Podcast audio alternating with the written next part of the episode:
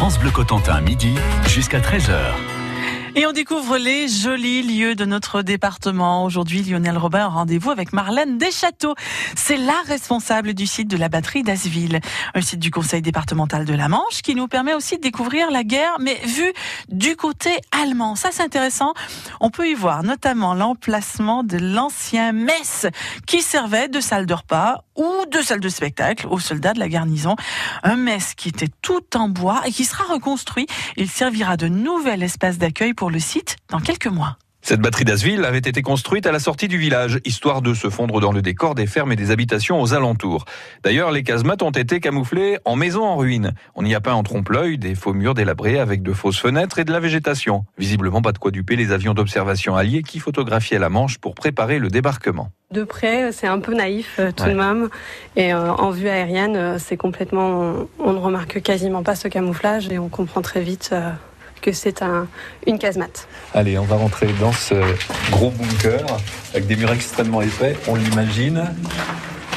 Et voilà, on est à l'intérieur.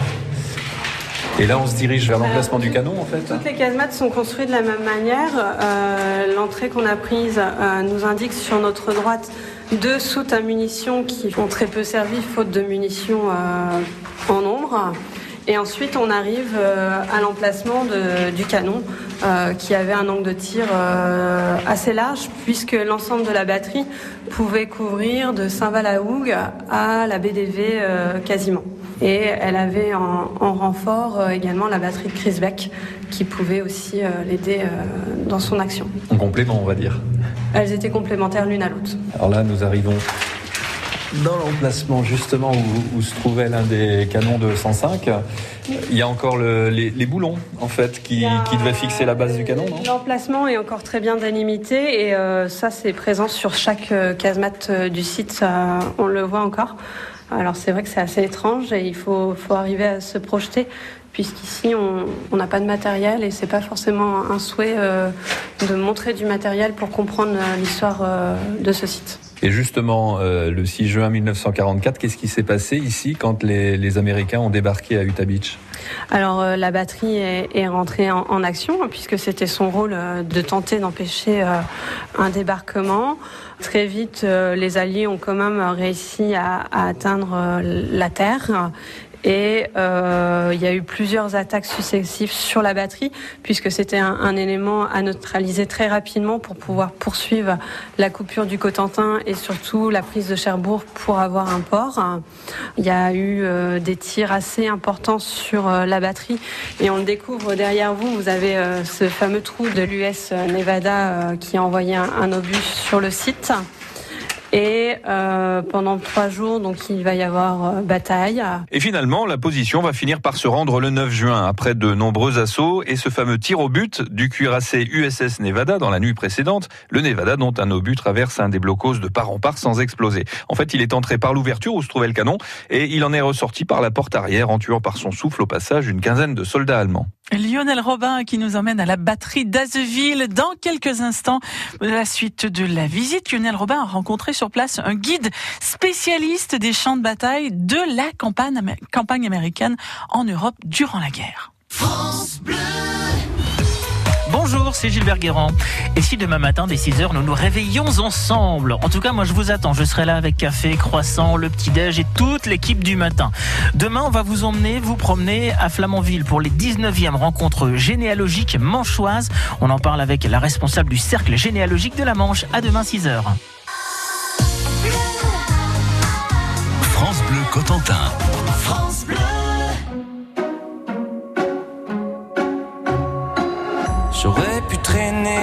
De mes rêves, j'aurais pu l'air de rien. Attendre ici que la journée s'achève, sortir le chien. Si j'en avais un, j'aurais pu m'inventer des inventaires, refaire et faire le point. Mais ce matin, j'ai bien plus cher à faire Bam da ba da bam. Ce matin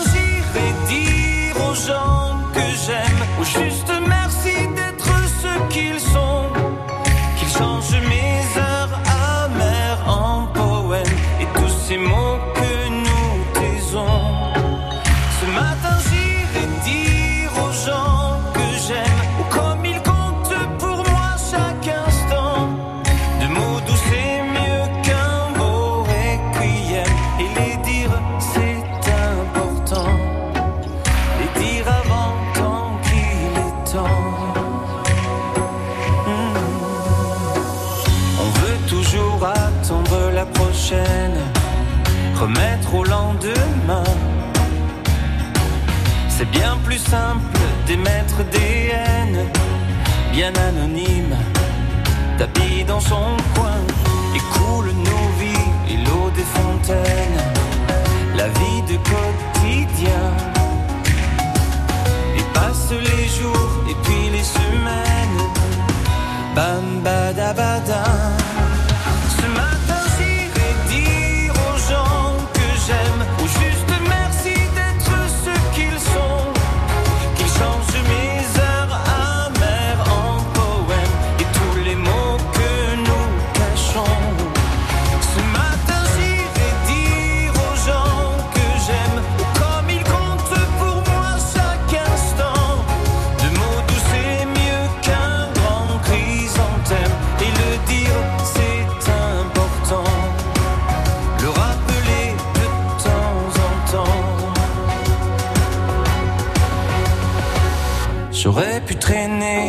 de mes rêves, j'aurais pu l'air de rien.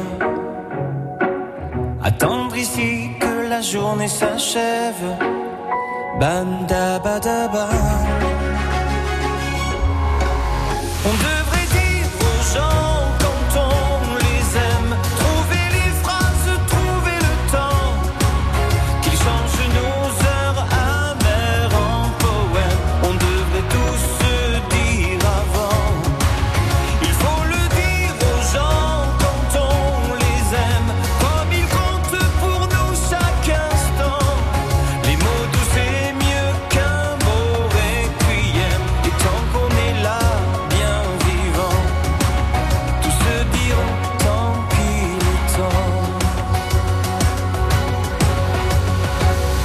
La nouvelle chanson de Patrick Fiori, Les gens qu'on aime.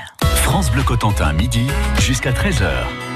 Lionel Robin nous fait découvrir tout au long de la semaine un site historique de la Seconde Guerre mondiale qui se situe chez nous dans la Manche, la batterie d'Asville. C'est l'une des toutes premières constructions en France du mur de l'Atlantique.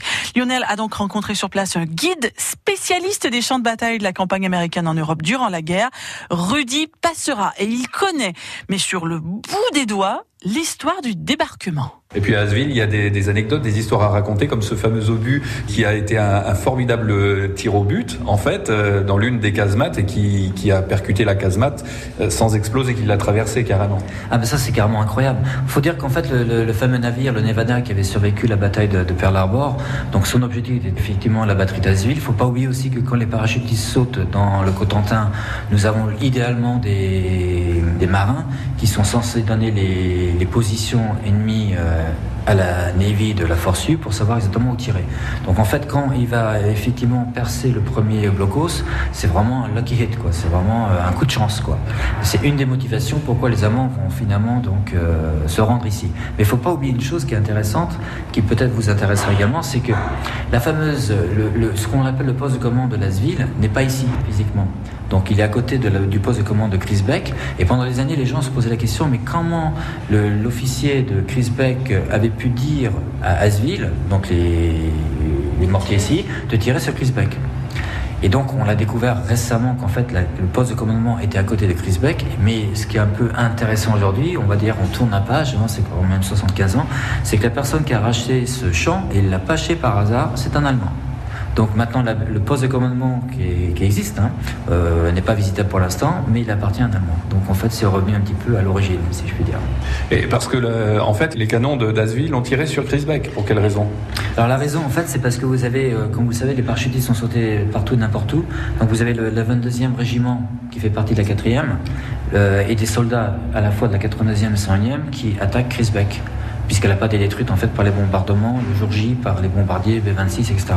Donc euh, bah, c'est crucial, quoi, parce qu'en plus ces canons pouvaient tirer 28 km, c'est quand même pas rien. Euh, ils ont quand même coulé le premier navire, le USS Cory, à 6h35 du matin, quatre impacts directs sur le, navire. Donc c'est crucial qu'on puisse euh, anéantir cette batterie qui en plus pouvait tirer aussi loin, si je puis dire, que la pointe du Hope, quoi. Donc ça vous donne quand même une perspective de, de la portée, quoi. Les batteries de Crisbeck et d'Asville seront difficiles à prendre pour les Alliés. Asville sera attaqué une première fois par des paras de la 101e tombés là par hasard dans la nuit du 5 au 6 juin, mais sans succès. Pendant ce temps, les pièces d'artillerie des navires au large des côtes continuent à pilonner le site. Et dans la soirée du 7, une division d'infanterie débarquée la veille à Utah Beach s'attaquera elle aussi sans succès à la batterie d'Asville. Mais elle se heurtera elle aussi à une défense très virulente de la part des Allemands. Ce n'est que le 9 juin, après de nouveaux combats, que la batterie finalement capitulera. Lionel Robin qui nous fait découvrir la batterie d'Asville tout au long de la semaine. Suite et fin de la visite demain dans France Bleu Midi.